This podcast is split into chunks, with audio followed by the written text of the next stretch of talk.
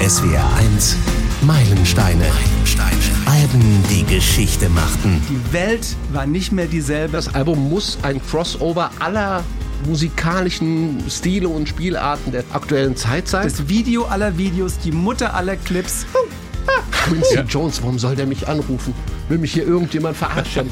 Also es gibt eine Verbindung zu diesem erfolgreichsten Album der Popgeschichte zu Rheinland-Pfalz. Das muss auch aus Rheinland-Pfalz. Ich bin Frank König, hallo. Ich weiß gar nicht, ob es das passende Superlativ für das Album gibt, um das es in dieser Folge geht.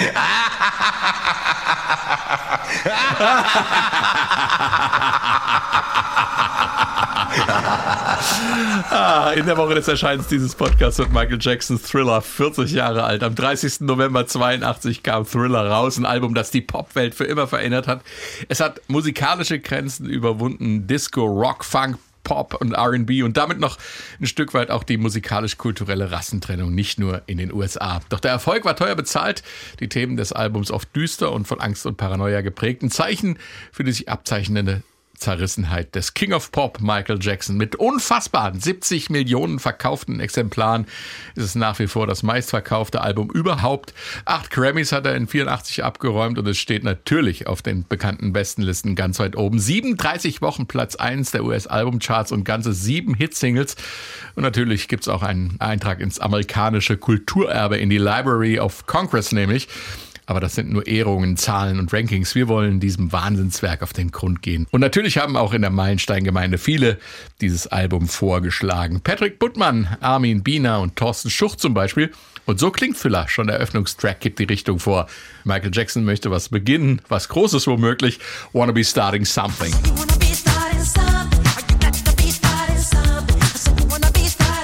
Der größte Hit bei uns war diese Nummer hier, Billie Jean.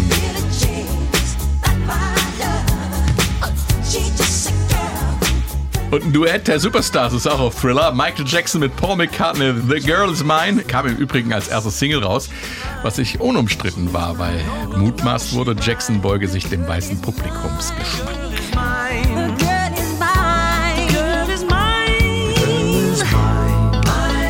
Stefan Fahrich und äh, Dave Jörg aus der S1 Musikredaktion sind seit Tagen im Thriller-Fieber und brennen darauf, endlich auch dieses Album in den SW1 Meilenstein-Rang zu erheben. Hallo ihr zwei, ihr habt ja schon mal schwer gemoonwalkt gerade. Hi, oder, oder sagt man moongewalkt. Dave, 82, wir hatten ja schon äh, bei einigen 40-jährigen Jubiläum dieses Jahres mhm.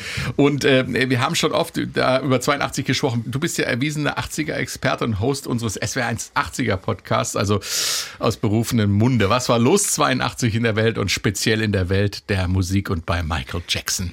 Also Thriller ist jetzt äh, kein sozialkritisches oder irgendwie politisches Album, deshalb äh, spielen diese Sachen nicht so eine große Rolle für die Musik und für die Texte, aber ein paar Eckdaten von 82 sind wichtig, um das Album einordnen zu können, mhm. vielleicht das Wichtigste aus dem, als das Album rausgekommen ist, gab es schon ein gutes Jahr MTV in den USA, also das Music Television.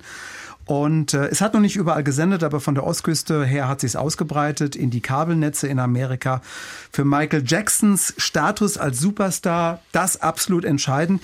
Auch wichtig, das Toto-Album 4 ist ein halbes Jahr rum vorher rausgekommen ähm, mit Africa drauf im Frühjahr 82 und das war der heiße Scheiß damals. Ja. Deshalb äh, sind vier Musiker von Toto als Session-Leute damit engagiert worden und äh, die Aufnahmetechnik in den frühen 80ern hat sich rasant äh, verändert, äh, in den 80ern Fortschritte gemacht, also Synthesizer, Drumcomputer, dann auch schon die ersten Sampler, das alles hört man auf Thriller.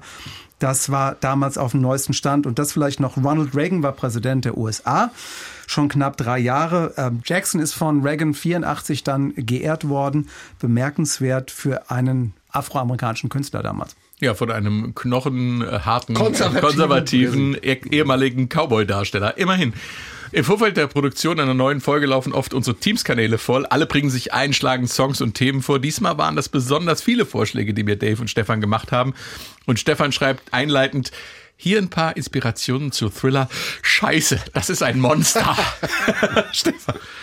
Normalerweise frage ich an dieser Stelle, äh, warum es für dich ein Meilenstein ist. Spare ich mir jetzt, warum, warum es, es für dich ist ein Monster. Ja. ja, ich meine, du hast am Anfang ja schon einiges erklärt. Es ist der Versuch, ein, ein, ein großer Versuch, die Grenzen zwischen Schwarz und Weiß zu überwinden.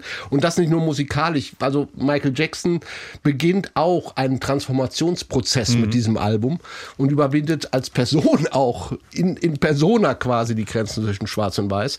Das Ganze hat ja auch mit Jackson 5 schon begonnen. Das war die erste schwarze Gruppe, die es in den weißen Entertainment Mainstream überhaupt geschafft hat. Also da war so die erste Strömung, die er hatte. Und er war dann schlussendlich, da kommen wir noch drauf, der erste schwarze Künstler, der es auf MTV geschafft hat, auch eine große Leistung. Und in der Jugend hatte er schon so diesen Gedanken, nur als globaler Mensch auf der Bühne präsent zu sein. Das mhm. war schon immer ein Leitpunkt für ihn. Er wollte nicht schwarz, nicht weiß, weder Mann noch Frau äh, sein. Das waren so Kategorien, die er in ihrer Absolutheit äh, nicht anerkannte. Dies, das lehnte er ab. Allerdings, das wissen wir, wird diese konsequente Transformation auch als Person später auch sein Schicksal. Also er soll 79 auch schon erste Nasenoperationen gewagt haben. Am Ende scheint er, und das muss man dann vielleicht mit einem Leider ähm, mhm. versehen, dann doch nur noch ein stark geschminkter, androgyn wirkender weißer Mann mit afroamerikanischem Hintergrund zu sein. Ja. Aber soweit sind wir noch nicht bei Thriller. Nee, da, aber, ist er, da ist er ganz klar farbenblind, was die Musik betrifft. Aber und der Prozess beginnt mit diesem Album. Ein Zeichen ist, auf The Wall hat er noch Afro, bei Thriller ist der Afro schon weg. Er hat zwar noch dieses gelockte Haar, aber der Afro als Zeichen des Stolzes der, der afroamerikanischen Bevölkerung in den USA ist weg. Also wie gesagt, aber dieser ganze Transformationsprozess, der hier beginnt, und darum ist das auch so ein Monster. Das, das ist ein Anfang von was ganz Großem. Ähm, aber das auch von was später. Tragischem. Von was Tragischem. Ja, ja, ja. Und natürlich die Musik. Also, wenn wir von Monster reden. Michael hatte diese Idee, er wollte keine Albumtracks mehr schreiben. Er hatte diese Vision, warum schreiben wir nicht Alben, auf denen jeder Song ein Hit ist? Was soll das? Was soll ich äh, Songs schreiben, die, die keine Hits sind? Und das hat ihn getrieben und er hatte diesen Leitspruch, er wollte Leute wieder in die Plattenläden holen, die dann aus Lust heraus gerne ein Album kaufen. Das war so sein, sein, seine Vorgabe und das gelingt ihm. Schönes also, Motto auch für einen Meilensteine-Podcast, oder? Ja, wir können wir demnächst einführen. Nein, was, ich, was, ich, was ich zu der ähm, Überwindung von, von Schwarz und Weiß und äh, Trennung von musikalischen Genres sagen wollte, das ist interessant, äh, dass Michael Jackson aus der Motown-Welt gekommen ist, bei den Jackson Five auch schon ähm, schwarze und weiße Kids angesprochen hat. Das ist ja eine der Grundideen von Barry Gordon gewesen, dem, dem Chef äh, des Motown-Labels. Das war seine Idee. Er hat es ja auch geschafft, da Grenzen zu überschreiten. Mhm. Und in, in dieser Welt ist ja Michael Jackson schon als Siebenjähriger ja im Prinzip reingeworfen worden, aufgewachsen. Und deshalb sage ich, er ist musikalisch farbenblind, was Schwarz und Weiß betrifft. Und das ist das erste Mal, dass er ähm, das auch für sich anschubsen konnte, so deutlich und so stark. Ja, und die Vorgabe war klar. Die Vorgabe war klar, das Album muss ein Crossover aller musikalischen Stile und Spielarten der, der ähm, aktuellen Zeit sein. Und das gelingt ihm auch. Also wir hören das, wenn wir später alles nochmal genau unter die Lupe nehmen. Wir hören Motown, wir hören Elektrobeats, wir hören Elektropop. Anfang der 80er, wie sie typisch sind. Wir hören ein bisschen Wave-Klänge, wir hören Gitarrenrock, Classic Pop. Es ist alles auf diesem Album in so einem Schmelztiegel äh, zusammengekommen. Und dabei gibt es halt, wie sind wir beim Monster, so unglaublich viele fantastische musikalische Momente zu erleben. Momente, ich bin echt froh, immer wieder diese Meilensteine, dass ich dann auch wieder Gelegenheit habe, dieses Album nochmal intensiv ja. zu hören. Und was da wieder aufgetaucht ist. Der Bass in Billie Jean, Eddie Van Halens Gitarrensolo, Beat It, ähm, dann diese äh, Gänsehautmomente, später optisch bei Thriller, beim Thriller-Video, all das, dieser ganze Komplex. Ähm, dann diese Definierung, er definiert sich ja mit Thriller schon so als eine Art Kunstfigur. Ja, mhm. Er präsentiert 83 bei, ich glaube, es ist ein ähm, 25-jähriges Jubiläumskonzert von Motown, von, von Motown, Motown ja. Mhm. präsentiert er den Michael Jackson, den wir später kennen werden. Er präsentiert zum ersten Mal den Moonwalk. Er hat seinen Glitzerhandschuh. Er äh, fasst sich zum ersten Mal lassiv in den, in den Schritt. Also mhm. all diese typischen Michael Jackson-Figuren präsentiert er im Zusammenhang mit Thriller und er transformiert natürlich auch von seiner Zielgruppe her. Also er war vorher ein Teenie-Star. Mhm. Relativ asexuell, muss man sagen. Und jetzt präsentiert er sich neu, aber trotzdem es ist sehr ähm, naiv. Es ist nicht so maskulin. Also er versucht auch da relativ neutral zu bleiben, aber definiert sich neu. Er ähm, erobert neue Zielgruppen. Er geht in diese weiße Rock-Fangemeinde rein. Er wird erwachsener. Ich glaube, wenn wir das Thriller-Video auch mal noch mal genau betrachten, diese Transformation zum Werwolf, hm. die Behaarung am ganzen Körper, dieses Verändern, das ist alles so ein Prozess. Michael Jackson hin zum Erwachsenwerden mit diesem äh, Thriller-Album. Und hm. ich glaube, und deshalb Monster, ab dieser Thriller-Phase ist Michael Jackson larger than life. Also hm. Danke, Stefan. Und hier kommt der Opener von Thriller, Wanna Be Starting Something.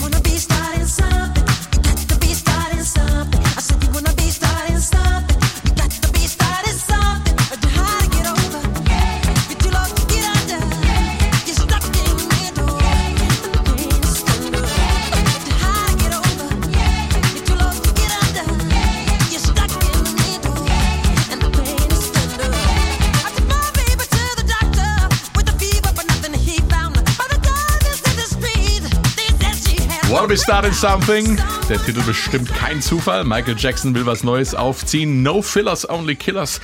Das Album soll von vorne bis hinten aus hitverdächtigen Songs äh, bestehen. Stefan, mit dem Opener ist ihm das jedenfalls schon mal gelungen. Ja, und ähm, er knüpft noch ein bisschen an, an seine alten Zeiten. Er nimmt seine alten Fans noch mit, weil der Song, an dem schreibt er bereits seit dem Off the Wall Album immer wieder mal rum. Ähm, es ist natürlich eine mega, mega Tanznummer. Auch das ist so eine Sache, die er natürlich für sich etablieren möchte. Und er zeigt sich gleich von Anfang an als das, was er später macht, diese Mega-Rhythmusmaschine in, in einer Person. Also ähm, er hechelt, er, er, er kiekst, er schnarcht, er, er, wimmert, er, er heult. Es ist unglaublich, was mhm. dieser Mann. Wir werden nachher noch mal so einen kleinen Ausschnitt hören, glaube ich, bei Beat It, wo wir das noch mal genau hören ja, können, was ja, dieser ja. Mensch ähm, so mit seiner Stimme alles anstellt. Äh, wie gesagt, den Song ähm, hat er, das ist auch wichtig für das Album, hat er nicht geschrieben, den hat er als Eingebung bekommen. Also Michael Jackson beschreibt immer wieder seinen, er hat über 60 Songs für das Album komponiert auch und die werden nicht komponiert, sondern er beschreibt es, als würden die Songs plötzlich in seinem Kopf sein und er macht dann sogenannte Vocal Work Tapes Demo. Wir ja. hören nachher mal rein. Weil er keine eigenen Instrumente spielen kann. Weil er nicht spielen kann, nein. Äh, Im Gegensatz zu Prince, der alle Instrumente spielen kann. Der konnte zwölf. Der konnte zwölf. der konnte zwölf Instrumente, die er sich selbst beigebracht hat. Ja, aber er hat natürlich er hat natürlich bei Quincy Jones gelernt, weil Quincy Jones war bei Off the Wall schon vorbei. Die Bläsersätze hat er Müssen wir dazu sagen, wir haben, glaube ich, noch gar nicht erzählt. Quincy Jones, der Produzent des Albums. Der Produzent des Albums, ja. ja. Ein wichtiger Teil natürlich. nicht, ist, nicht das erste Mal bei Off the Wall ja auch schon, ja, da, da kannten sie sich. Und da hat er ein bisschen was abgeguckt, die Bläsersätze, wie man das macht. Er hat die Drum Machine selbst programmiert. Interessant ist, wenn man bei einem Song mal hinhört, dass seine Stimme teilweise unter den Bläsern und auch unter den Background Vocals liegt, von der Lautstärke her. Also ich finde das phänomenal, dass ein Superstar sich, so sich, sich, quasi ja. zurücknimmt. Und ist es ein Killer, ist es ein Killer-Opener? Ja. Ich erinnere mich, als ich die Platte das erste Mal aufgelegt habe, 1982 mhm. und du hast sofort einen Flash-Effekt, weil dieser Rhythmus sehr treibend ist und diese Bläser finde ich auch sensationell. Ich, ich liebe ja sowieso Bläser, äh, schon, schon von Chicago aus den 70ern mhm. kan, kannte ich äh, geile Bläsersätze, aber die sind da halt so funky und so poppig und, und treiben den Rhythmus auch so voran. Mhm. Und das auf an Anfang zu setzen, ist genau das Richtige, weil man weiß, okay, wenn das schon so anfängt, was kommt da überhaupt noch?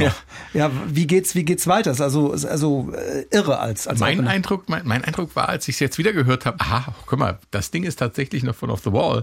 Klingt auch so ein bisschen noch so, ne? Klingt noch nicht so wie die, wie Beat It oder wie Thriller. Es klingt noch so ein bisschen Disco-mäßig. Ja, aber die Instrumentierung ist schon, ist schon sehr früh 80er. Mhm. Das ist der Unterschied. Das Songwriting merkt man so funky, äh, Spätdisco, ausgehende Disco-Welle, aber die Instrumentierung ist ganz klar äh, up to date. Mhm. Ja. Insbesondere ein wichtiger Teil, deshalb glaube ich, ist es auch ein Opener, und ist es der Opener dieses Albums? Das ist, äh, glaube ich, weil Michael Jackson ein Zeichen setzen will, so ein kulturelles Zeichen. In dem Song bedient er sich bei dem 72er Song Soul Mokassa von äh, dem Kameruner Saxophonisten Manu Dibango und äh, beschreibt das auch, ähm, den Song als Hinwendung äh, nach Afrika, ja. als, als Wiege seiner Kultur, als Wiege der Musik und ähm, das ist, glaube ich, auch ein wichtiges Zeichen, dass er, dass er das setzt für sich, für seine eigene Identität, um das auch am Anfang sehr klar zu machen, was, was er da darstellen will. Und ähm, Sol Mukasa, wir können gerne mal rein. Bitte. Mama mama mako sa, mama ku, mama sa, mako mako sa, mama ku, mama Also Soul Mokassa von äh, Manu Dibango und äh, was macht Michael Jackson? Der schreibt ein bisschen am Text rum. Ich glaube, das Original war äh, Mama Ko, Mama Sa, Maka Makosa, wobei Makosa, glaube ich, heißt ich tanze. Ich glaube, ich habe das mal gelesen. Auf jeden Fall macht er draus aus Mama Ko, Mama Sa, Maka Makosa, macht er Mama Say, Mama Sa, Mama Kosa.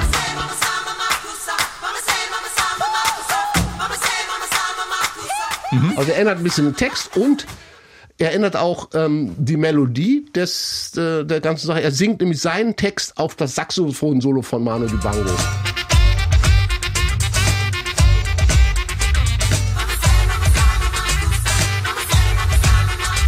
Kleine Geschichte am Rand, das hat ihm natürlich auch ein bisschen Geld gekostet, weil er hat erstmal Manu Dibango nicht gefragt. Aber Ja. er war so heiß drauf und hat Quincy Jones so gedrängt, diesen Titel mit reinnehmen zu können, dass er da erstmal nicht gefragt hat. Später haben sie sich außergerichtlich geeinigt und 2007, da hat dann äh, Rihanna nochmal das Michael Jackson Manu Dibango Sample in ihrem Song Don't Stop the Music verwendet. Also es lebt weiter sozusagen. Und es lebt weiter. Und Ja. es gab wieder Gerichtsstreit und, und äh, Manu Dibango kam und sagte, nee, das geht nicht. Und dann hat das Gericht gesagt, nee, jetzt ist mal Schluss. Ja. Dein Name steht auf dem Cover, alles gut. Aber äh, es lebt weiter, immer wieder. Mhm.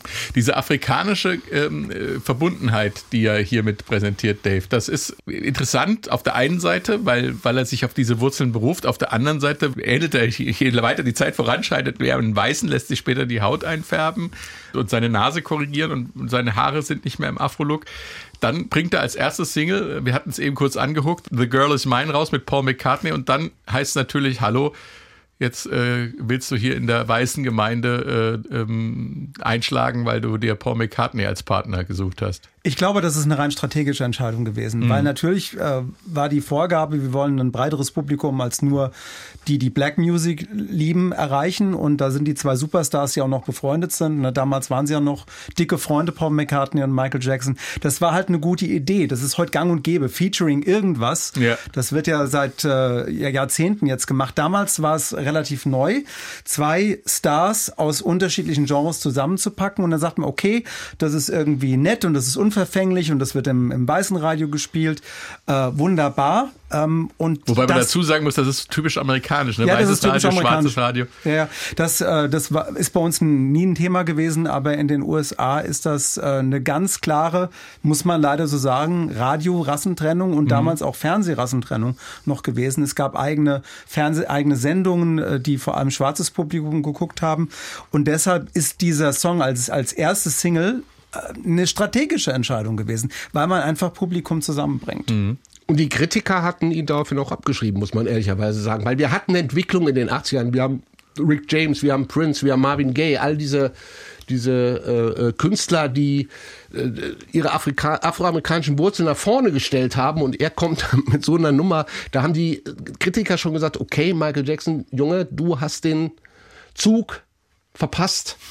Also das, Okay. das mit der Single, das ist die falsche Richtung. So, so kannst du dich nicht weiterentwickeln. Und dann kommen ja noch ein paar Singles hinten drauf und äh, die Kritiker ändern Ja, zum, ein Gu- wenig zum Glück kommen noch ein paar hinten drauf, weil äh, so ähm, Ich habe The Girl is Mine nie den Song gemocht. ich auch nicht, das wollte ich Ja, sagen. ja, aber Das darf man doch sagen. Ich meine, es ist ja nachher, du hast ja gesagt, ist die Freundschaft auch in die, in die Brüche gegangen, nachdem Michael Jackson ja 251 Beatles Songrechte gekauft hat für knapp 50 Millionen Dollar und nachher fürs Doppelte wieder verhökert hat. Da war dann bei Paul McCartney dann auch die Freundschaft. äh, Ja, er hat gesagt, Michael. Michael, du bist ein schäbiger Mensch. Dodgy hat er gesagt. Okay. You're, a person who does that is a dodgy person. Jemand, der sowas macht, ist schäbig. Okay. Und äh, Michael hat gesagt, oh Paul, it's just business. Es ist doch nur ein Geschäft. Ja, Aber okay. das fand Paul nicht so lustig. Weiß nicht, wie es gewesen wäre, wenn es umgekehrt gewesen wäre, ehrlich gesagt. Ähm, gut, kommen wir zur vierten Nummer des Albums. Das ist der Titeltrack Thriller. Erst war die Nummer gar nicht für eine Single-Auskopplung geplant, aber spätestens mit dem dazugehörigen Video wird aus dem Song eine Wahnsinnsnummer. Stefan hat die Richtung vorgegeben, eigentlich ein Monster. Schon das Intro nimmt uns mit in eine Horrorfilm-Anmutung. Bassdrum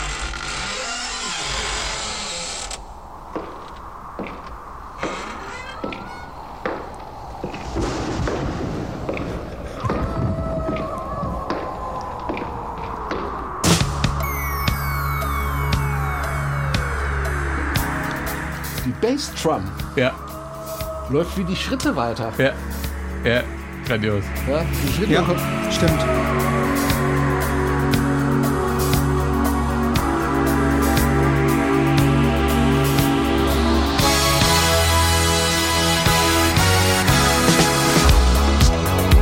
Boah, ist das gruselig. Und dann dieses Intro. Gehen wir später nochmal genauer drauf ein. Ja, ich sehe da so ein bisschen Süßes oder Saures. Ich sehe da ein bisschen Halloween auch. Äh, weil der Song schon beginnt wie ein Film und ihn sowieso jeder kennt, lass uns zuerst über das Video sprechen. Es ist doch gar nicht so lang her, in der letzten Folge nämlich über das Album 10 von Pearl Jam. Da ging es darum, dass Pearl Jam sich entschieden hatten, keine Videos zu machen, weil sie der Meinung waren, dass der Song selbst das Kunstwerk ist und dessen Botschaft nicht von den Bildern eines Films überschrieben werden sollte. Bei Thriller ist es nun wieder ganz andersrum. Schon der Song klingt, ich hatte es ja eingangs erwähnt, wie ein Film und ähm, der ist kaum ohne denkbar ohne das Video, Dave. Ist völlig undenkbar. Also Thriller ist für mich seit äh, Anfang 1984 äh, Song und Video Gesamtkunstwerk. Michael Jackson hat aus Musikvideos das Maximum rausgeholt. Er hat ja schon Ende der 70er, für Don't Stop Till Get Enough, hat er auch schon ein Video gemacht, aber das war eine andere Welt, da gab's MTV noch nicht, das gab's aber. Als Billie Jean als Video rausgekommen ist, eine ganze Generation sieht Jackson tanzen, wandelt auf diesen Fliesen, die dann zu leuchten anfangen, wie so, wie so magisch, ne? Wenn er drauf tritt, das hat, das hat eine enorme Wirkung auf die Leute gehabt. Und äh, dann die Inszenierung bei Beat It, diese Gang-Geschichte, verfeindete Gangs tanzen, Michael löst das dann durch Tanz auf. Ne? Äh, er hatte keine Ahnung von Slums, Gangs, äh, er hatte Homeschooling und so. Das West Side Story Ja. ist da drin, kommen wir vielleicht auch noch drauf. Ähm, äh, aber das Medium für Michael Jackson, für seine Inszenierung in Videos war da mit MTV, das es seit Ende, nee, seit äh, August 81 gab in Amerika. Bei uns kam dann Formel 1 mit Verspätung dazu, 1983. Vorher gab's Tommys Pop Show mit Thomas Gottschalk, wo Videos gelaufen sind. Ha- Heißt, die Künstler sind als Gesamtkunstwerk in alle Wohnzimmer äh, reingekommen. Michael Jacksons Vehikel war das, um überhaupt zu diesem Status, zu einem Megastar zu kommen. Der hat diese Videos gebraucht. Und äh, Stefan, du hast es vorhin angedeutet, äh, dass äh, Michael Jackson der erste ja, afroamerikanische Künstler war, der auf MTV gelaufen ist, durch Druck der Plattenfirma. Er, Das ging so durch die Decke, dass äh, CBS gesagt hat, äh, ihr, ihr sendet jetzt Michael Jackson, sonst ziehen wir euch Springsteen und alle anderen raus. Krass. Also die gute alte Erpressung funktioniert, funktioniert auch. Und dieses Thriller-Video, absoluter Wahnsinn, kam in diese gespannte Stimmung, das mit dem äh, Medium-Musikvideo, was passiert, kam da rein. Michael Jackson krallt sich den Star-Regisseur John Landis, der ähm, die Blues Brothers gemacht hat, der ein Jahr vorher mit American Werewolf einen riesen Kino-Hit hatte. Ich habe den damals im Kino gesehen als äh, Zehnjähriger. Äh, also ich war da voll im Thema drin und ähm, äh, Michael Jackson hat, merkt's, dann, hat, dann, hat dann für, für 500.000 Dollar eine unglaubliche Summe damals dieses Video von einem Star, von dem Landis drehen Ja. lassen, der dann seine Tricktechniker äh, den, äh, von, von American Werewolf mitgebracht hat. 15 Millionen, äh, 15 Minuten langes Video mit Spielszenen, formatsprengend, äh, ähm, von, mit Tricktechnik von einem Oscar-Preisträger, ne, äh, ähm, Rick Baker damals. Vielleicht hören wir mal den Anfang dieses Videos mit diesen Spielszenen. Das ist ganz lustig. Ähm, Michael, der mit seiner Freundin dann im Video mit dem Auto liegen bleibt und dann mit ihr so äh, durch den äh, Wald wandert. Äh, er sagt dann, ich bin anders als andere Jungs. Und dann wird er zum Wolf. Oder besser gesagt zur Wehrkatze. Wir hören mal rein. I have something I want to tell you. Yes, Michael. I'm not like other guys. Of course not. That's why I love you. No, I mean I'm different. What are you talking about? So, und jetzt geht die Verwandlung bei Vollmond los.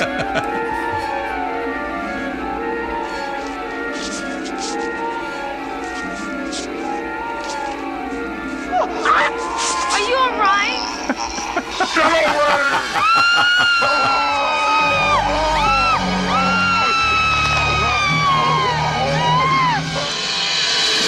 So, da ist jetzt ein Zeitsprung drin. Jetzt ist dieser berühmte Zombie-Dance, also die Untoten tanzen mit Michael Jackson in Formation.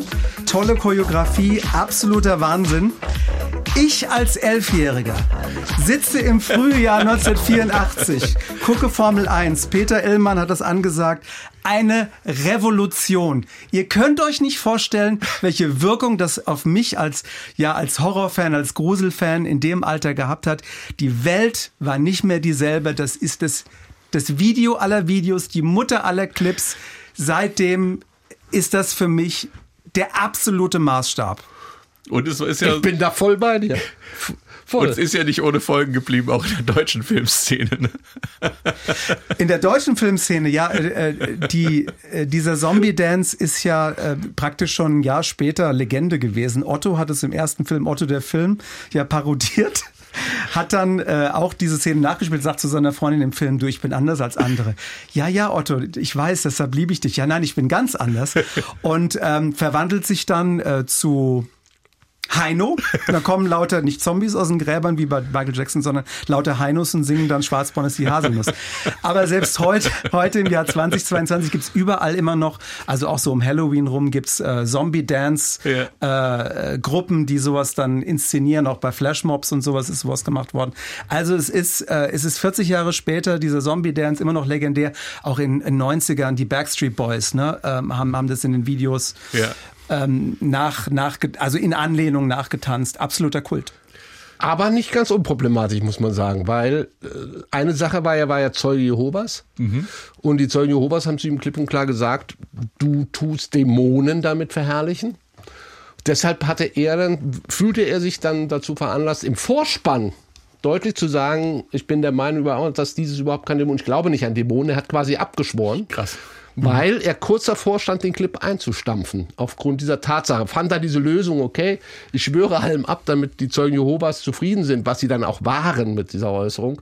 Und du hast die Summe gesagt, 500.000. Eigentlich wollte keiner dieses Video zahlen. Also sie hatten schon ähm, Billie Jean, wie, es waren schon aufwendige Videos vorne und Ja. keiner wollte, er hat es aus eigener Tasche gezahlt. Noch Nee, nee, ist nicht richtig. Er, er, hat, er hat einen Deal gemacht mit einem amerikanischen ähm, Pay-TV-Sender.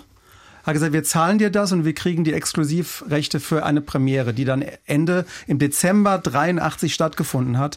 Und dadurch ist dieser Deal zustande gekommen. Und interessant, was ich nicht wusste, die Hauptdarstellerin war kurze Zeit vorher nackt im Playboy zu sehen So in ist den es. USA. Was ein Zufall. Wa- na, nein, was zu einem Riesenskandal geführt hat. Angeblich wusste es keiner.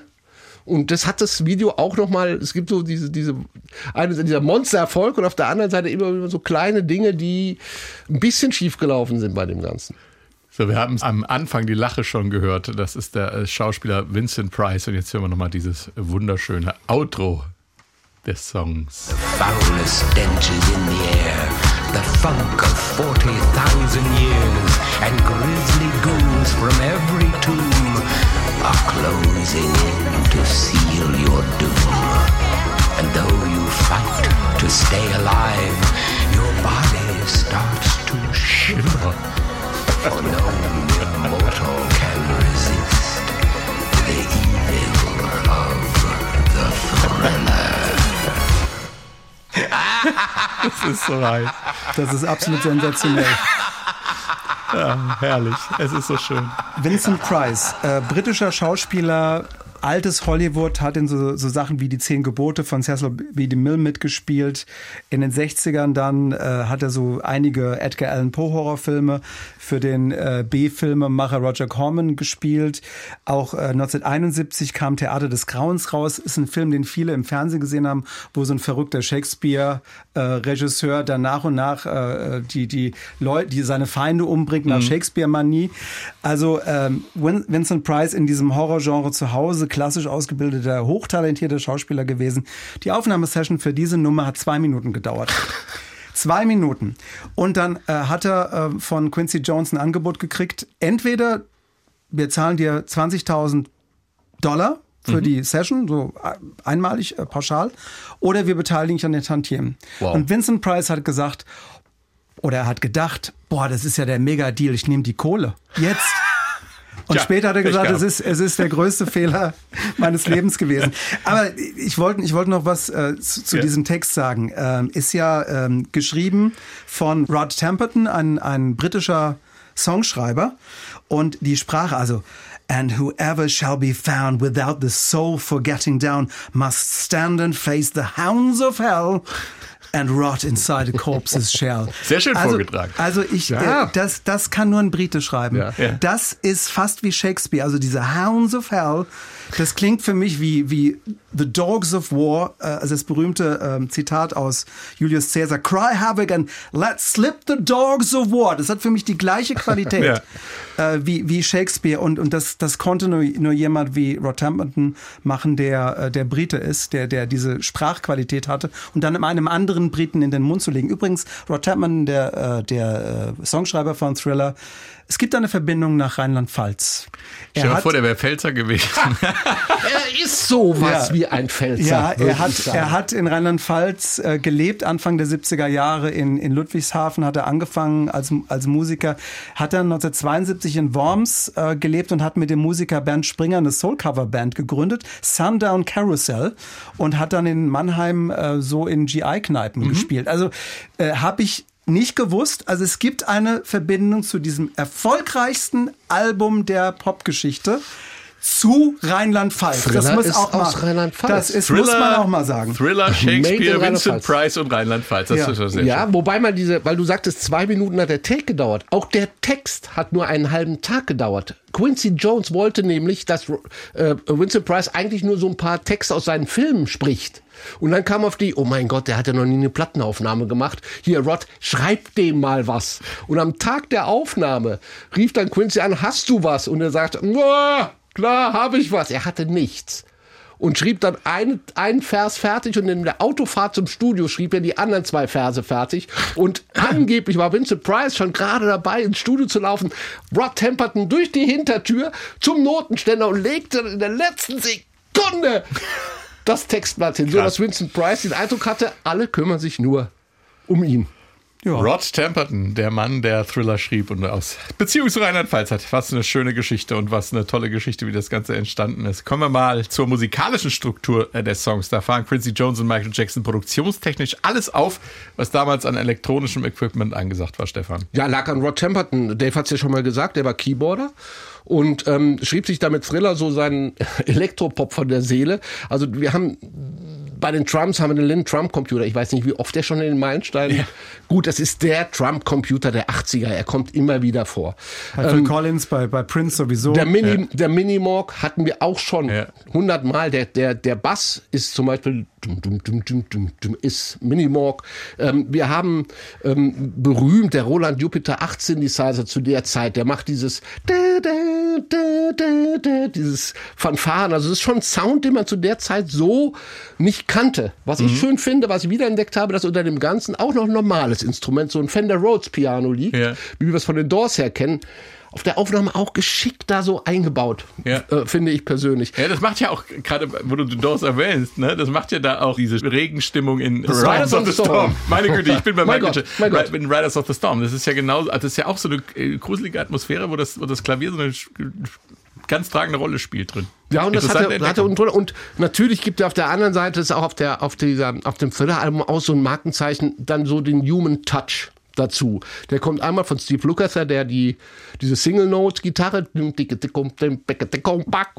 oh, super funky Ja. eigentlich. Steve Lukather, eigentlich ein Rocker, Toto. Aber Ja, Toto. der konnte alles. Ich glaube, ich habe mal gelesen, der hat auf 726 Alben gespielt. Aber ich bitte nicht festnageln auf, auf diese Zahl. Luke Cather und seine Toto-Leute, die waren ja viele, viele Jahre Session-Musiker und haben alle Stile und Genres durch, bevor die überhaupt eine Band geworden Ja, sind. ja, Insofern genau. äh, konnten die auch alles. Auch während sie Band waren, haben sie noch alles Ja, angenommen, was stimmt. kam. Dazu die echten Bläser, auch so ein bisschen dieser Human, Human Touch einfach.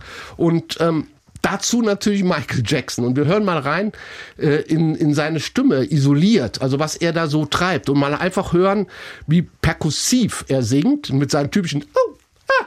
Ja. Und was ich toll finde, ist am Ende des Wortes, wenn er diese Konsonanten am Ende eines Worts so rausdrückt, also quasi Stimmeffekte Ja. Das, das was, was so einen Wahnsinns-Groove erzeugt. Wir hören mal rein die Strophe von Michael Jackson. It's close to midnight. Something evil's lurking in the dark. Under the moonlight, You see a sight that almost stops your heart. You try to scream, but terror takes the sound before you make it. Ooh. Gut, gut, gut. Das habe ich dran geschnitten, weil ich es einfach toll fand, dass Michael Jackson so Zeug auch noch macht. Das kommt da nicht vor. Aber man hört mal auch, wie aggressiv er eigentlich war, wie diese ja. Horrorstimmung eigentlich, ah, er drückt es so, so raus. Toll. Aber er ist ja nicht nur allein unterwegs, er übernimmt ja auch die kompletten Harmonies. Also den kompletten Ha- Harmoniegesang übernimmt er auch. Hören wir mal rein. Die einzelnen Stimmen erst und dann das fertige Produkt. Thriller, thriller night. Thriller, thriller night.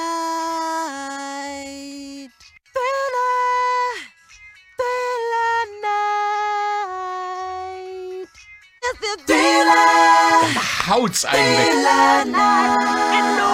Haut's gut, Und das, ist, und das ist interessant, hast, äh, im Hint äh, durch das, das Übersprechen vom Kopfhörer hört man ja und dann merkt man, das ist noch ein, ein Temp-Mix, das ist noch ein Rough-Mix, irgendwie klingt's anders. Da ist so, so ein, so ein quakiges äh, Keyboard, das da raussticht und das auf der äh, späteren Aufnahme nicht drauf ist. Und sie haben das Klatschen noch, als er rhythmisch mitklatscht.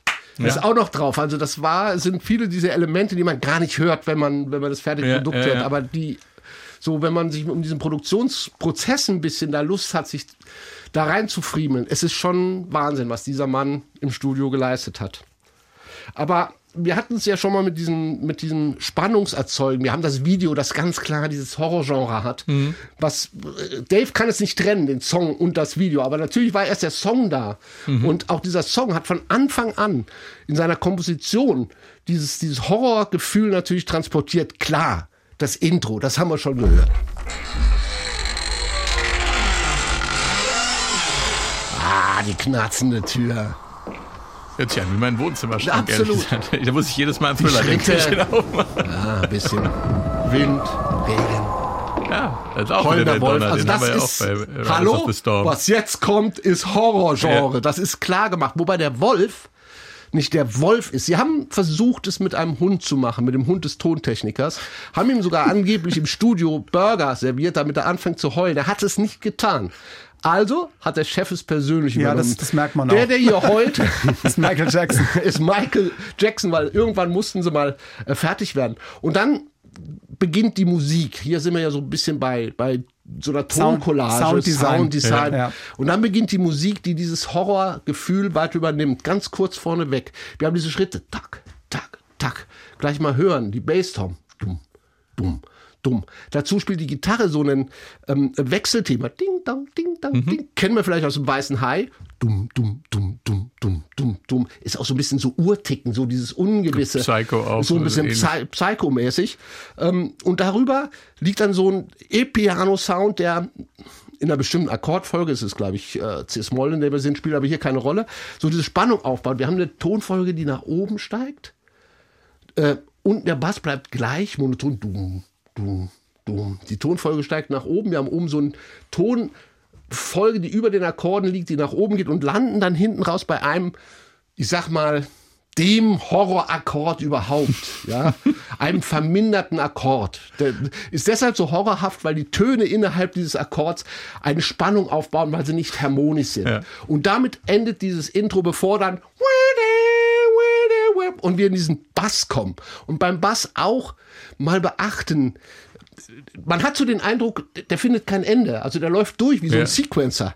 Was auch daran liegt, dass er nie auf einem Grundton beginnt, sondern auf einem Ton der Harmonie, die sehr schwebend ist, die ungewiss ist, äh, wo, wo du immer denkst, ah, okay, dumm, dumm, dumm, dumm. Er fällt dann auch hinter ab, die, die Angst vom Fallen. Dumm, dumm, dumm, dumm, dumm, dumm, dumm, dumm, dumm, dumm, dumm, bam, Ja. dumm, dumm, dumm.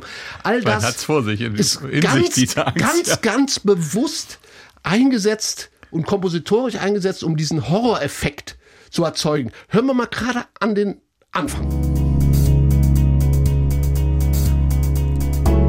Die Uhr läuft. Ja. Wir hören, wie die Akkorde hochgehen. Und jetzt kommt er. Der Horrorakkord schlechthin. ja. Hier mal in einer einfachen Version, damit wir so die einzelnen Elemente äh, gut gehört haben. Und jetzt hören wir das Ding mal nochmal in voller Schönheit mit Einstieg und Gebläse und Fanfare und alles, was dazugehört. Klar, es ist noch ein bisschen heulen dabei, all das on. Ja. Da sind wir.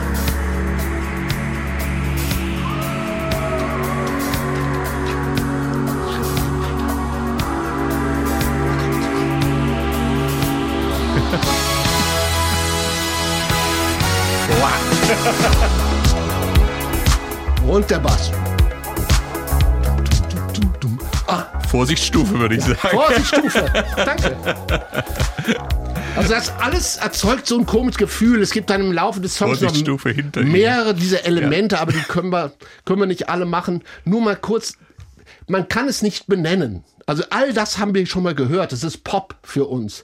Aber es ist so kompositorisch gefasst, dass es bei uns diese Gefühle erzeugt.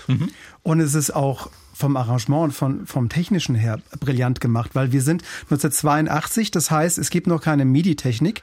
Diese ganzen technischen Geräte, die da zusammenlaufen, können noch nicht synchronisiert werden. Es gibt noch kein Protokoll dafür. Das kam erst im Jahr 83.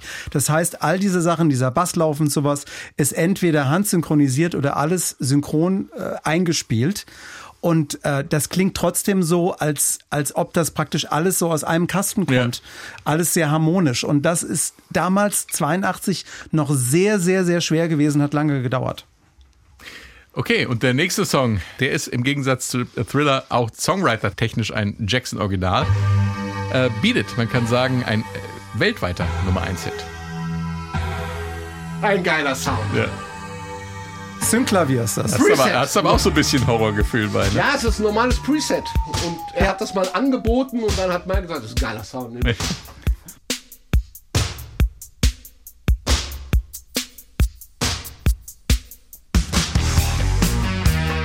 so Ich unfassbar. habe es eine Woche lang probiert, diesen Sound hinzukriegen. Ich kriege dieses Ding nicht hin. Wie so ein Ventilator, der sich da so reindrückt. Ne?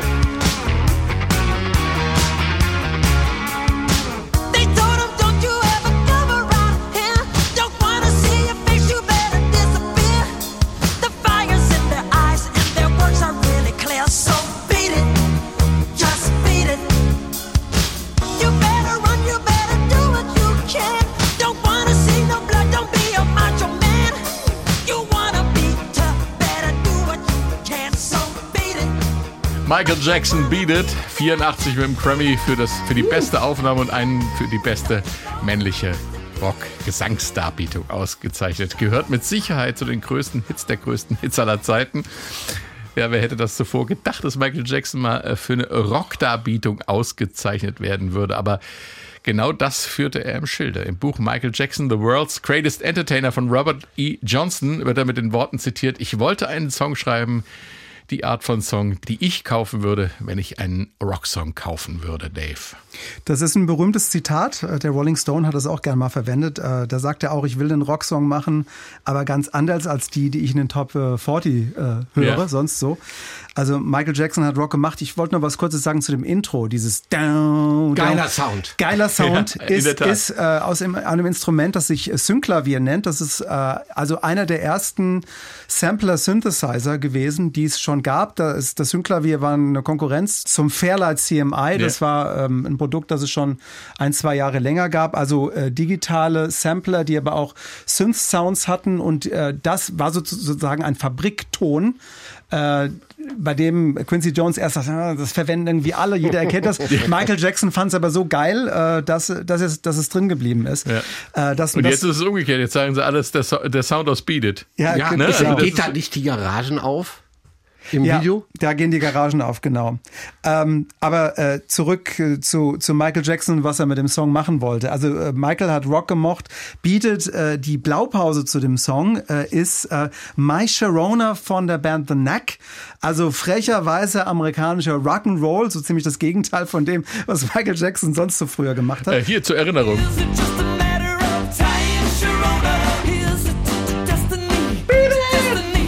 Noch von Klassenfäden, oder?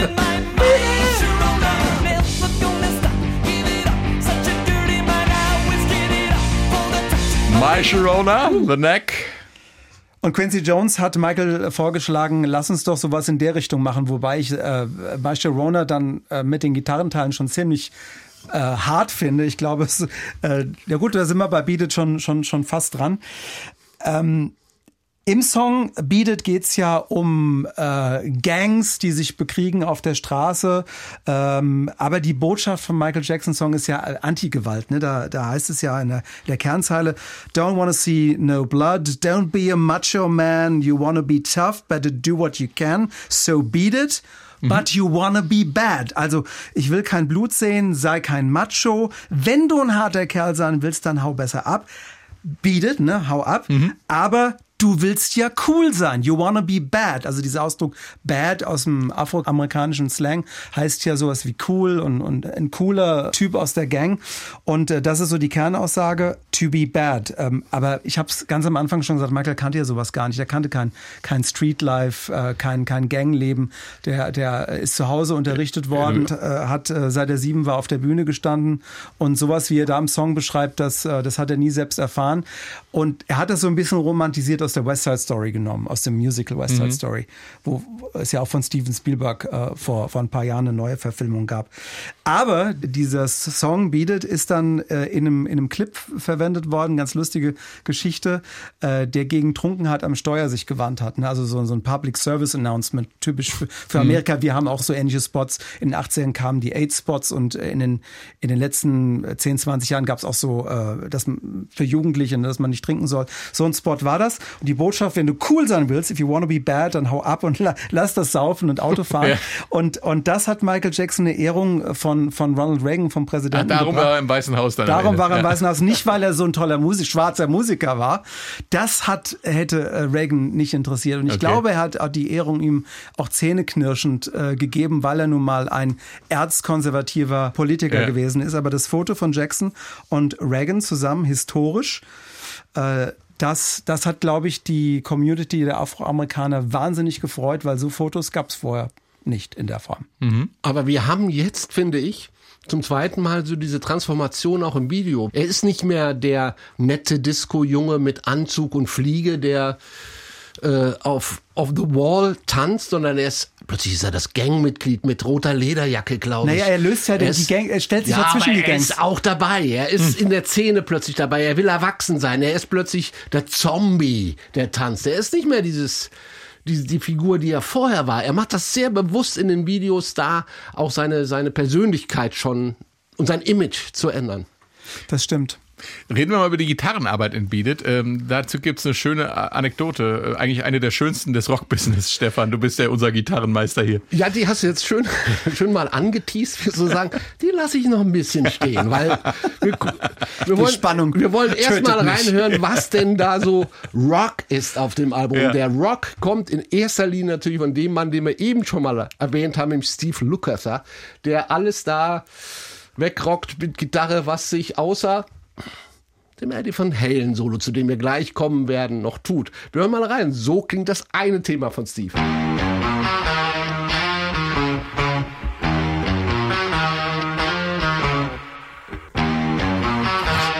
Was macht er da mit seiner linken Hand Das- an, an den Seiten?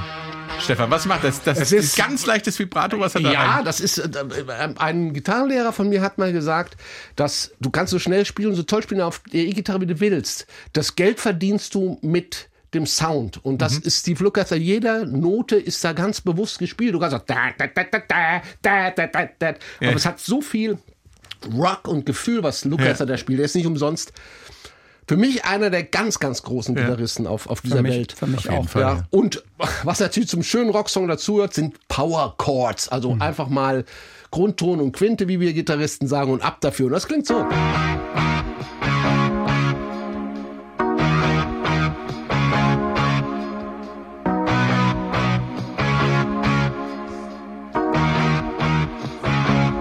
Ja, das rockt. Und dann, dann, ah, ich habe es jetzt wirklich, ich sage es nochmal, eine Woche lang versucht nachzuspielen. Dieses. ja, bitte hört alle mal hin am Anfang. Was, es klingt wie so ein Propeller, der startet. Ja. Von, von dieser fantastischen Figur, die Steve Lukather spielt. Ja, genau. Handgestartet. Wahnsinn. Weil Dave vorhin sagte, My Sharona wäre härter. Also dieser Song war härter. Also Steve Lukather hatte diese ganzen Sachen, die wir eben gehört Ja. haben, äh, nicht nur gedoppelt, also mit zwar noch eine Gitarre drauf gespielt, es war teilweise bis vier, fünf, sechs Gitarren, die er drauf gespielt hatte. Das war dann nachher Quincy allerdings zu hart. Also das war dann schon eher, glaube ich, an dem Rocksound von My Sharona, aber es war zu hart, weil plötzlich kam natürlich, oh Leute, ist schön, aber wir wollen das nicht nur im Rockradio in den USA hören, wir wollen das auch im Pop, in, bei den Popstationen hören und wir wollen es natürlich auch beim schwarzen Radio Ja. hören. Also ein bisschen runterdrehen. Insofern wurde da ein paar Spuren wieder weggenommen und es klingt so, wie es klingt. Und dann das Herzstück. Also ein musikalischer Moment, der mich, äh, als ich es zum ersten Mal gehört habe, ich konnte es gar nicht glauben. Einfach. Das ist, ist Quincy Jones sucht noch einen Solo-Gitarristen und ruft Eddie Van Halen an. Eddie ist gerade noch an der Arbeit zu 1984, seinem Van Halen-Album. Meilenstein haben wir hier auch schon Meilenstein besprochen. hier ne? auch schon. Und legt erst mal auf. Quincy Jones, warum soll der mich anrufen? Will mich hier irgendjemand verarschen? Quincy ruft an und ruft an und ruft an, bis er überzeugt hat, Eddie, ich bin es, Quincy Jones, und bitte, bitte komm, spiel für uns ein Solo. Ich habe ein bisschen Arbeit für dich. Er kommt also ins Studio, hört sich das an. Das Erste, was er macht, er schreibt den Song um. Er sagt, okay, ist schön, aber über nur einen Akkord spiele ich kein Solo. Ich möchte eine Akkordfolge haben. Das heißt, er fummelt ihn um was und hat Dave recht, ne, ein Riesenaufwand gewesen sein muss, weil der Track musste neu aufgenommen werden, neu geschnitten werden. Es gab damals keine, wie man sagt, Click-Tracks, die die Zeit vorgegeben haben. Es mussten künstliche Master-Tapes, Slave-Tapes, wie das alles heißt. Ich habe ja keine Ahnung davon. Es muss ein Riesenaufwand gewesen sein.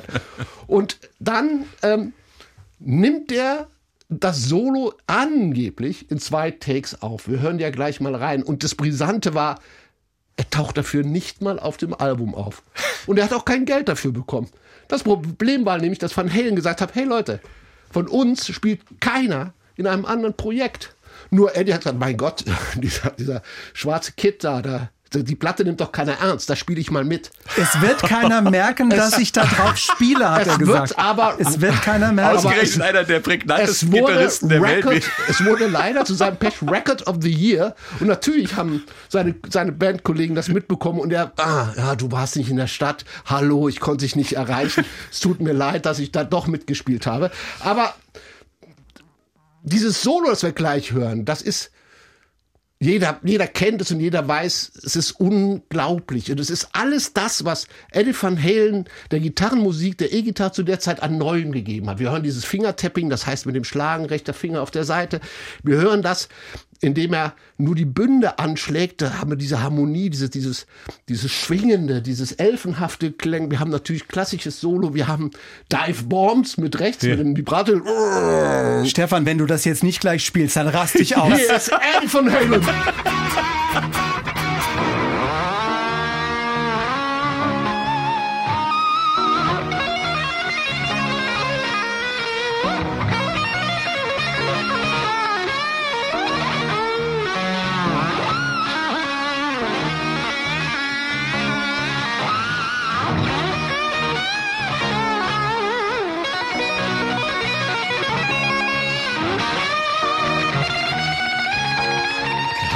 So, boah. Behandle deine Gitarre nur so, wie du auch selber behandelt werden er willst. ging nach Hause. Ich glaube schon, dass da der Lautsprecher geraucht hat bei der Anspielung. Ja, weil in der Tat hier äh, Bruce Reed, wie er hieß, der Tontechniker, hat es nicht aufgenommen, weil er hat gesagt, das ist geil, aber es ist mir zu laut. Und er hat einen, einen seiner Buddies hingeschickt, um das aufzunehmen. Es gibt die Legende und ich glaube, ich weiß nicht, ob es stimmt, aber es ist überliefert, dass äh, der Tontechniker gesagt hat, als Eddie Van Halen dieses Solo eingespielt hat, hat der Vorhörlautsprecher im Studio am Mischpult angefangen zu rauchen. Und hat bis Angeblich. heute nicht mehr aufgehört. Nein, weil, weil jetzt haben wir viel über Gitarre, aber auch Michael Jackson leistet natürlich hier wieder Großartiges. Und wir hatten ja vor, oder ich hatte vorhin mal gesagt, wie er Songs produziert mit diesen Worktapes. Ja. Und es gibt zum Glück, was Beat It angeht, gibt es eine Aufnahme dieser Home-Demos, wie er einen Song, den er als Eingabe in seinen Kopf bekam, Ja. Äh, nur durch Gesang als Demo fertig macht. Weil, weil er, eben kein Instrumente spielt. Weil er keine Instrumente ja. spielt.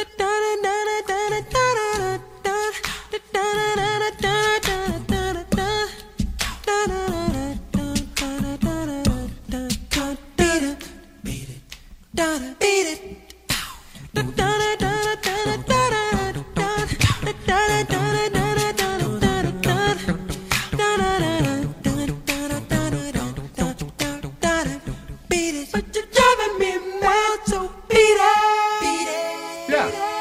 Das sind diese Worktapes von Michael Jackson. Die gab es bei jedem Song und damit ging er dann meistens zu einem Keyboarder, zu einem Sessionmusiker und hat es dann als Musikdemos aufgenommen.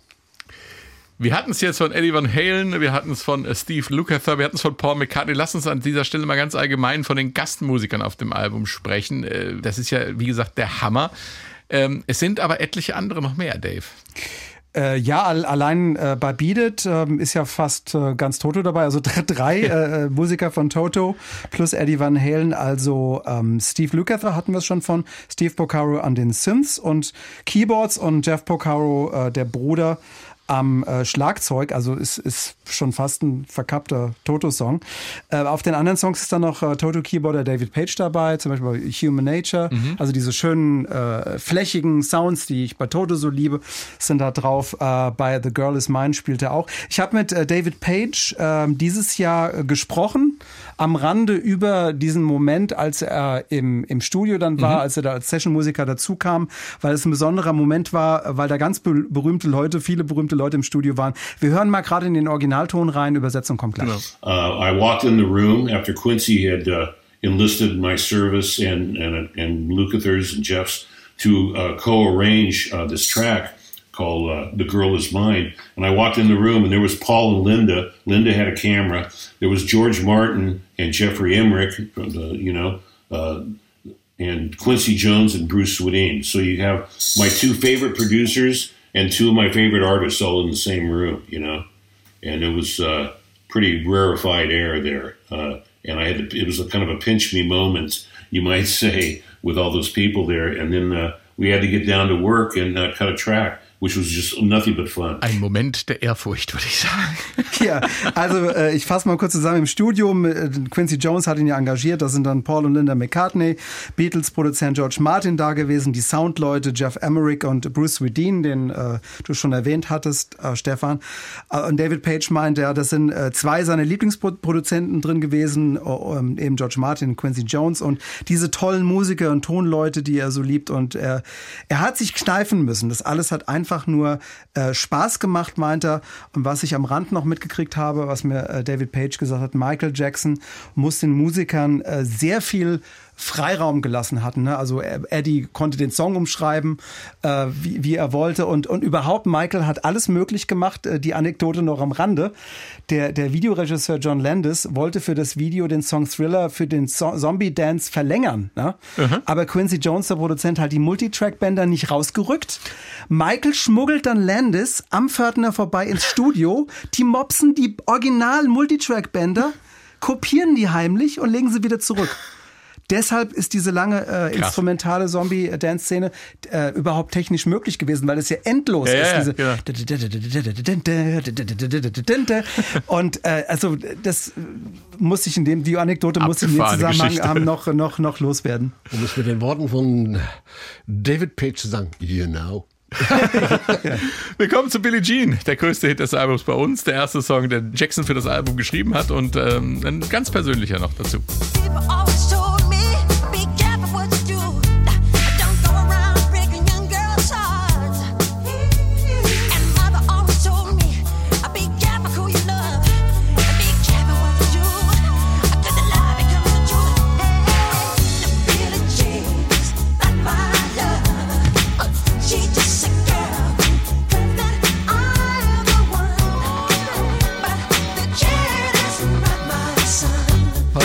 Jean, bevor wir uns fragen, wer diese Frau eigentlich war, lass uns über den Bass reden, Ja, Stefan. erstmal sehr langes Intro. Das hat Quincy Jones überhaupt nicht gefallen. Quincy hat gesagt, Mann, du kannst doch nicht so ein langes Intro machen. Da, da schaltet die da ab, das hört sich keiner an.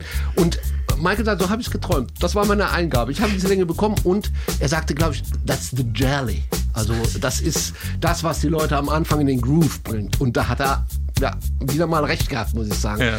Heute wäre es wahrscheinlich problematisch im Streaming-Zeitalter. Ja, bisschen zu lang, das Ja. Intro. Aber er hat es bewusst gewählt und ähm, die Geschichte des Basses ist Eine Geschichte voller Missverständnisse. Nein, nein. Also erstmal äh, ist es sehr interessant, dass hier Naturinstrumente vorkommen. Also Naturschlagzeug, Naturbass hatten wir vorhin bei Thriller und bei anderen Songs ganz anders.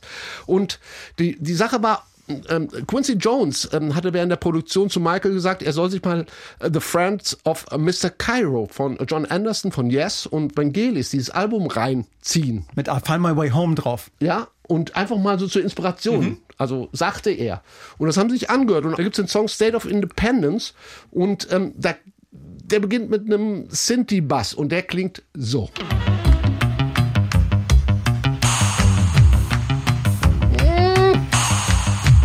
Man ahnt etwas. Ja. Aber es ist noch weit, weit weg. Das ist das Original.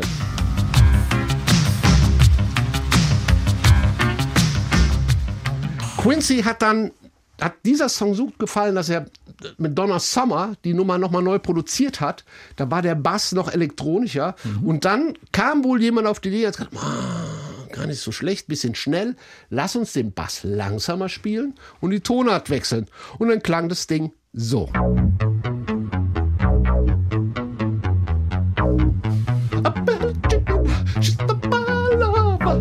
Wir ahnen. Ja, also es klingt schon funkier. Wir, wir ahnen jeden Fall. etwas so und ähm, das klingt vertraut. Das, und dazu haben sie wohl noch so eine Prise Inspiration vom Schlagzeugintro Hall Oates I Can Go For That gewürzt.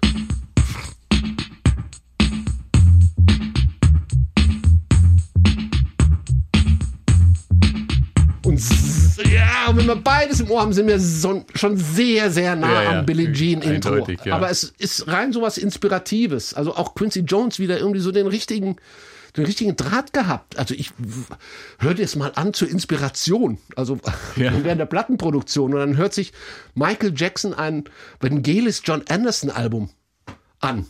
Aber es hat gefruchtet. Übrigens, ähm, der Bassist, ähm, in dem Fall ist es, glaube ich, Louis Johnson, ähm, Michael Jackson war Perfektionist. Also äh, ganz, ganz schlimm. Also es ging auch manchen Leuten damit auf die Nerven. Und äh, zu Louis Johnson sagte er, pass auf, ich möchte den Bass aufnehmen, du bringst alle Bässe, die du besitzt, mit ins Studio. Also musste dieser arme Kerl seine kompletten Bässe mitbringen und dann haben sie zwei Tage nur damit verbracht, den Bass rauszusuchen, der nachher auf Platte den Original-Sound äh, äh, macht. Also Billie Jean, auch wieder so ein Wunderwerk. Ich hatte es ja schon erwähnt, Billie Jean ist der erste Song gewesen, den Michael Jackson fürs Album geschrieben hat. Andere waren älter, aber kamen eben auch noch aus der Off-the-Wall-Zeit. Und äh, Billie Jean gibt einiges an Themen und Sounds vor, die Thriller dann geprägt haben. Aber zuerst mal, wer ist diese Frau eigentlich, Dave?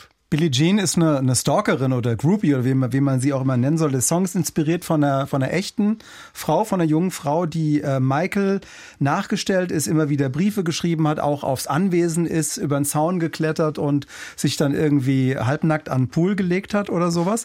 Äh, und sie hat dann behauptet, äh, Michael ist der Vater eines meiner Kinder. Ähm, und Eines meiner Zwillinge. Eines meiner Zwillinge, ja. Ja, pass auf, pass auf, pass auf. Produzent Quincy Jones hat, hat sich in seiner eigenen Biografie dann auch darüber lustig gemacht. Ja, die, die, die Glaubwürdigkeit der Frau hätte dann doch ein bisschen gelitten, weil sie eben gesagt hat, eines meiner Zwillinge ist von Michael. An dieser Stelle spüre ich das dringende Bedürfnis, unser amüsantes Gespräch über die Zeugung eines einzelnen Zwillings nachträglich kurz mit einer Fußnote zu versehen. Unabhängig von der Frage, ob Michael Jackson tatsächlich der Vater eines einzelnen Zwillings war, es ist möglich und es ist auch schon vorgekommen. Dann nämlich, wenn eine Frau im selben Menstruationszyklus Sex mit zwei verschiedenen Männern hat. Das würde dann aber zweieiige Zwillinge betreffen. Das ist also höchst unwahrscheinlich, aber durchaus schon dokumentiert worden. Fußnotenmodus aus. Aber Spuren hinterlassen hat es auf jeden Fall bei Michael und das ist dann wirklich ganz ernst. Ähm, ähm, dass, dass er wirklich darunter gelitten hat, dass Leute von außen kommen, ein Stück von seinem Geld ähm, offensichtlich abhaben wollen und behaupten, äh, ja, irgendwie äh, Michael Jackson hat, hat mich ähm, auf wundersame Art und Weise geschwängert und Halb geschwenkt. halb geschwängert, ja. Und ähm, äh, Billie Jean, die Figur kommt übrigens in Wanna Be Starting Something ganz am Anfang des Albums auch schon drin vor. Also, aber äh, im Prinzip äh, hat es bei ihm schon dann auch neg sehr negative Spuren hinterlassen, weil er gemerkt hat, ähm, ja, äh, wenn ich wenn ich so berühmt und, und reich bin, das war ja schon nach der Off the Wall Zeit, dann ähm, gibt es Neider, die dann nach meinem Geld äh, trachten. Und das hat ja im, in letzter Konsequenz auch zu diesem, dieser exzentrischen Figur Michael Jackson beigetragen. Wir hatten es ja am Anfang schon, diese Metamorphose, diese Veränderung zu dieser Kunstfigur, die wird eingeleitet und es wurde immer schräger. Und da müssen wir, glaube ich, auch mal drüber reden, dass ja eigentlich diese Persönlichkeit dann irgendwann gar nicht mehr existierte. Also da muss man am Anfang sehen, äh, bei Thriller war es nun, äh, Thriller hat ihm den, den Megastar-Ruhm gebracht.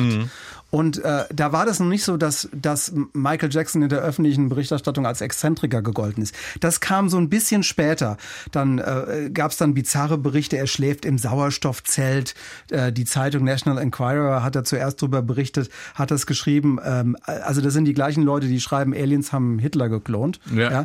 Und, und äh, tatsächlich hat der ähm, frühere äh, PR-Mann von Jackson gesagt, wir haben ein Foto von ihm gemacht äh, in so einem Sauerstoffzelt und das irgendwie kolportiert, weil damals war das, du musstest dich interessant machen, um in, in solche Medien zu kommen. Das ist zumindest seine Behauptung. Er hat es später ähm, dann ähm, äh, zurückgewiesen und auch in, in, in, seinem, in seinem Film Moonwalk ähm, verarbeitet hat, hat dann auch Ausschnitte aus dem National Enquirer gezeigt, dass es eine Lügengeschichte gewesen ist.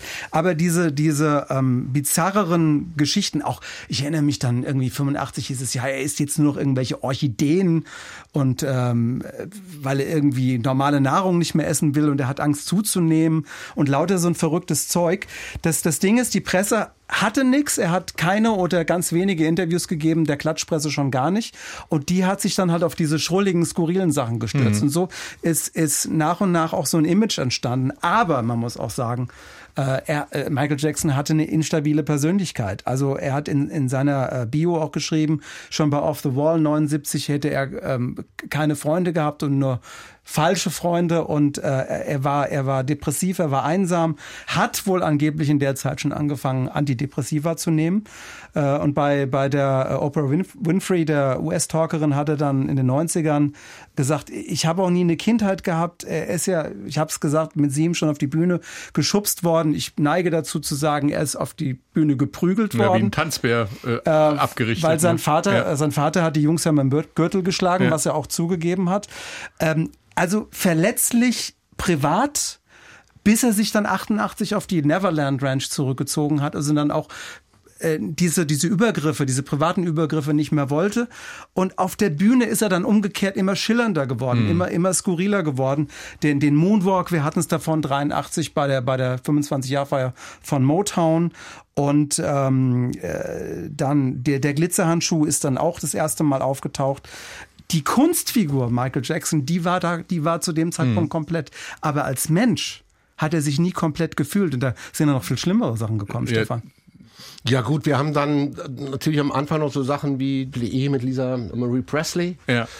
von der auch keiner wusste, wo kommt die her. Dann ähm, seine Leihmütter, seine Kinder sind von Leihmüttern ausgetragen und natürlich, ähm, er ist nie dafür verurteilt worden, sein Umgang mit äh, Kindern auf seiner Ranch. Er hätte sie sexuell belästigt.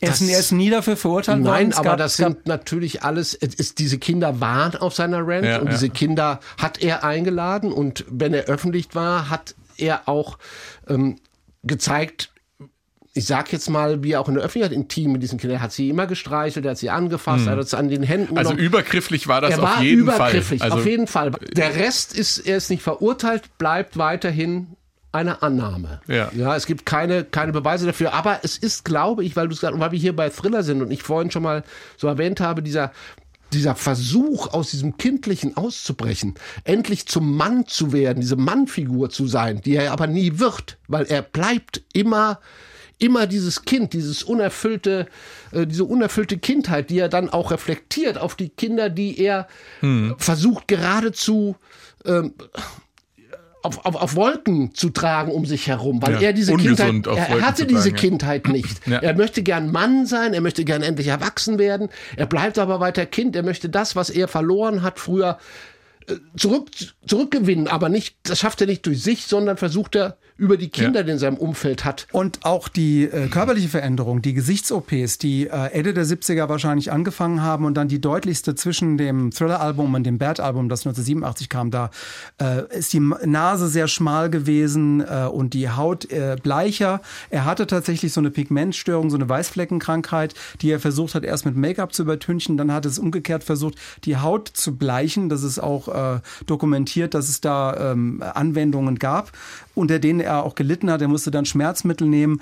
Also äh, Ärzte vermuten, er, auch diese OPs haben damit zu tun, dass er ähm, eine, eine ähm, ja, das nennt sich im Englisch äh, Body Dysmorphic Disorder. Also er hatte das Gefühl, sein Körper ist nicht perfekt und er muss daran was ändern. Also es, es ist eine, eine, eine krankhafte Störung, wenn man so, so will. Das haben Ärzte zumindest vermutet.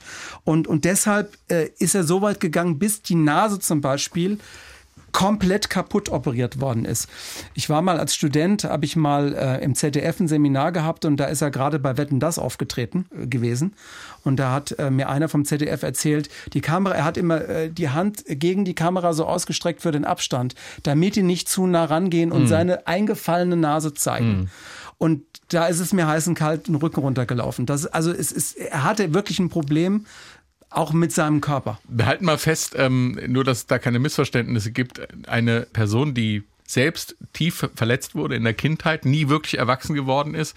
Diese Vorwürfe des Kindesmissbrauchs konnte man ihm nicht nachweisen. Tr trotzdem müssen wir annehmen, dass da Übergriffe passiert sind. Wir müssen aber auch, das möchte ich an der Stelle nochmal ganz deutlich sagen, die Künstlerfigur von dem Werk auch unterscheiden. Nicht jeder Künstler muss ein, ein Vorbild im Leben sein und wir müssen halt, wollen auch niemanden posthum vor- oder nachverurteilen, ähm, nur dass da keine Missverständnisse aufkommen. Tragisch finde ich nur, dass er diesen Weg gegangen ist, um seine Kindheit für sich einfach neu, neu zu erfahren und dort etwas Positives zu erfahren und auch als erwachsener Mensch gnadenlos ausgenutzt Ja. worden ist. Er war nachher pleite. Nicht anders ausgenutzt als von seinem Vater früher als Kind. Also er war, er hat, kam aus dieser naiven Rolle nicht raus. Also ich, ich habe da ja ein sehr gespaltenes Bild. Jetzt nicht zu den Übergrifflichkeiten, was die Kinder angeht, aber zu seiner Person, zu seinem Kindlichen. Ich, ich glaube, er konnte sich, so sehr wie er es wollte, nicht zum Erwachsenen verändern. Er ist immer dieses, dieses kindliche Wesen ge geblieben. Er hat vielleicht eine Blockade. Ich bin kein Psychologe. Ich bin- finde ganz spannend, was du sagst äh, mit der Ausbeuterei. Ich kann mich erinnern, als diese letzte große Konzertstaffel angekündigt wurde, ähm, äh, die dann nie stattgefunden hat, weil This er is- quasi This is it This is it, ja, weil er bei den Proben quasi gestorben ist. Unser lieber Kollege Werner Köhler, inzwischen im Ruhestand, wir saßen im Büro, haben das gelesen und er sagte zu mir, die wollen ihn auf der Bühne sterben sehen. Als die Meldung rauskommt, dass der diese Shows machen soll, weil er damals schon so kaputt war. Kommen wir zurück zu Thriller. Hatten wir es nicht gerade von Toto, auch Human Nature ist ein Song von Steve Porcaro. me out into won't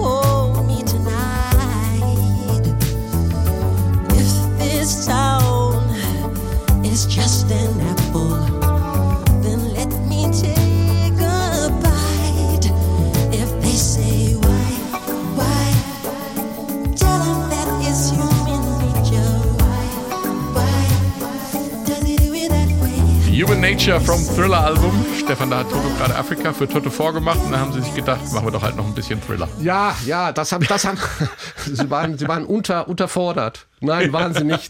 Nein, im, im Gegenteil. Ähm, äh, David Page hatten wir vorhin schon erwähnt und äh, man muss sagen, Quincy Jones hat, bevor Thriller anfing, alle Songwriter, die er kannte, und das waren, ich nehme an, ganz, ganz, ganz schön viele äh, darauf angesetzt, Leute, schickt mir alles, was ihr an Songs habt, was wir für Thriller vielleicht verwenden können. Ähm, und David Page war auch dabei, für das Thriller-Album permanent Ideen zu liefern und so weiter und so fort. Und ähm, Steve Porcaro war im Studio und äh, David Page schrieb dann immer an, pass auf, wenn jemand kommt und will wieder neue Songs haben, hier nimmst du und gibst dir den Boten mit. Und so kam eines Tages ein Bote und ein bisschen zurückgespült. Steve Porcaro hatte Human Nature geschrieben, diesen Song. Er kam auf die Idee, weil seine Tochter war irgendwie im Kindergarten gemobbt worden und fragte ihn dann, du Papa, warum machen die das? Und er hatte keine Antwort und sagte, pff, so ist halt die menschliche Natur, Human Nature. Das, und hat dann diesen Song für seine Tochter geschrieben ähm, und hat es auf eine Kassette aufgenommen. Und die Kassette hatte er natürlich im Studio von Steve Porcaro dabei. Und es kam mal wieder ein Bote von Quincy Jones ähm, und wollte Songs haben. Und Steve Porcaro hatte keine Kassette mehr auf die er die Songs spielen konnte. Also hat er seine ähm, Human Nature Kassette, hat er zurückgespult, andere Seite, hat die Songs da drauf gespielt und sagt, hier, nimm das Ding mit. Den anderen Song hört ja eh keiner. Egal, komm. So, jetzt ist, hat er aber nicht damit gerechnet, dass Quincy Jones im Besitz eines Kassettenrekorders mit Auto-Reverse war. Das war so Anfang der 80er gab es das. Ja. Das heißt, Quincy, der ja aufgrund der Tatsache, dass er so viele Songs hat, permanent Material durchgehört hat. Permanent. Und dann hat sie die Kassette eingelegt, fand die Nummern so eher mittelmäßig, Semi, ja. semi. Das Band lief durch, lief durch, klack, Auto-Reverse und es kam Die andere Human Seite. Nature, der Song. Und wow, spitze Öhrchen bekommen und er hat sofort bei David Page angerufen sag mal, Junge, die, das ist ein super Song, den du mir geschrieben hast. Er sagt, tut mir leid, aber ich weiß nicht, was du meinst, den habe ich nicht geschrieben. Und dann kommt Steve Porcaro ins Spiel und sagt, äh, hallo, das ist meiner, den habe ich geschrieben. Und wie er bei Steve Porcaro klang in Quincy Jones Kassettenrekorder, das hören wir uns jetzt mal an.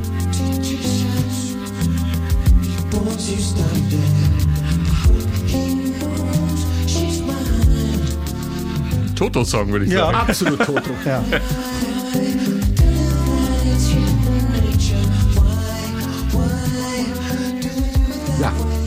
Mehr Toto. Ja, geht nicht. Mehr Toto geht eigentlich nicht. Nee. Aber die, die, die, Sache war, Quincy Jones hatte noch Platz auf dem Album schlussendlich für einen Popsong. Also wir hatten ja vorhin über die Mischung geredet, dass sie passen sollte. Und er sagt, ah, einen Popsong brauche ich noch. Und es gab Auswahl. Es gab nämlich von Michael Cimbello, den wir alle kennen von Maniac, der war auch schön angeschrieben worden, schickt mir mal Songs und er hatte auch einen geschrieben und das war Carousel. Und der war eigentlich schon fertig und klang so.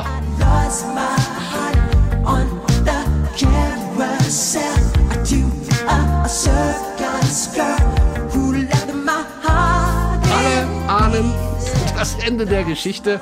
Carousel hat es nicht geschafft. Aber Human Nature war auf dem Album und Carousel gibt es mittlerweile wieder.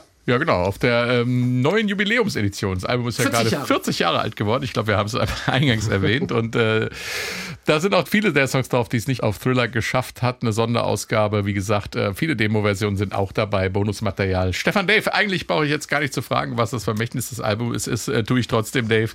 Bring es mir nochmal auf den Punkt. Also Thriller ist ein Album, dem es völlig egal ist, wo du herkommst, ob du Rock, Disco, Funk oder R&B oder was auch immer magst.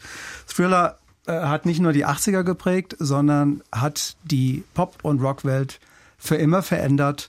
Zwei Takte von Billie Jean und du weißt warum. Halleluja! Ja, ich danke fürs Zuhören. Ähm, danke, Stefan, danke, Dave und tschüss. Bis dann. Ciao!